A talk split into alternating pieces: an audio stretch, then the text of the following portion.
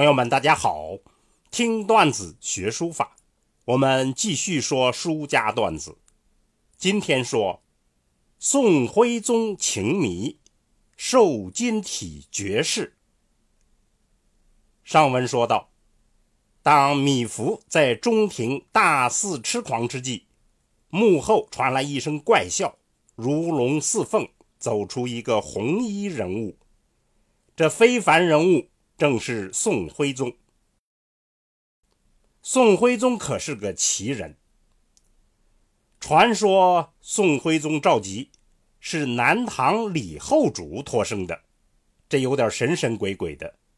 不过二人的确非常相似，同样的才华，同样的命运。说到书法就更神奇，李后主发明了金错刀体，这是一种很著名的书体。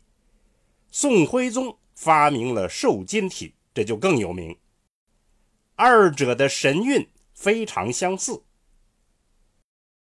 宋徽宗任用蔡京为相，原因就是蔡京擅长书法。无恶不作的蔡京搞得民不聊生，宋江起义、方腊起义动摇了大宋江山，靖康之变，金兵攻陷汴京，宋徽宗被掳。押往了黑龙江的五国城，囚禁了九年之后，宋徽宗终于不堪精神折磨而死。贵为皇帝的宋徽宗所受的折磨，可以说超过了屡次被贬的苏轼、黄庭坚等人。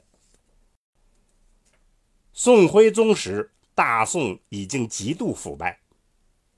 那么，皇帝自己在干什么呢？宋徽宗尊信道教，自称教主道君皇帝，经常请道士来看相算命。皇帝还精于茶艺，组织编写了《大观茶论》。皇帝创立了宣和画院，组织编写了《宣和书谱》。皇帝还是个大收藏家，著名的《清明上河图》就是他的收藏。皇帝的生活。声色犬马、游戏踢球无所不能。他还经常微服游幸青楼歌馆，寻花问柳，迷恋于京城名妓。这些都是皇帝的著名段子。大宋王朝创造了当时世界上最繁荣的经济文化财富，守着这些巨大财富的宋徽宗却觉得很无奈。他觉得内部的腐败和外敌的入侵随时可以将这巨大的财富化为泡影。他于是，在痛苦中采取了消极的态度，生活上挥霍，精神上逃离。瘦金体正是因此而产生。瘦金体本为瘦金体，筋骨的筋。因为传统书法讲求金书。瘦金体就是把这种金发展到了极致，而后来称为瘦金体，金属的金，是对于皇帝御书的尊重。宋徽宗的书法笔画瘦硬，初学的是黄庭坚，后来又学褚遂良和薛棣、薛曜兄弟，杂糅各家，取众人之所长而独出己意。尤其是他把国画的笔法融入了书法，这是瘦金体创新的关键。瘦金体的笔画如兰草一样纤细而又飘逸，还有着兰花的温雅柔情，而书中那种特殊的劲节却如刚健的翠竹。所以。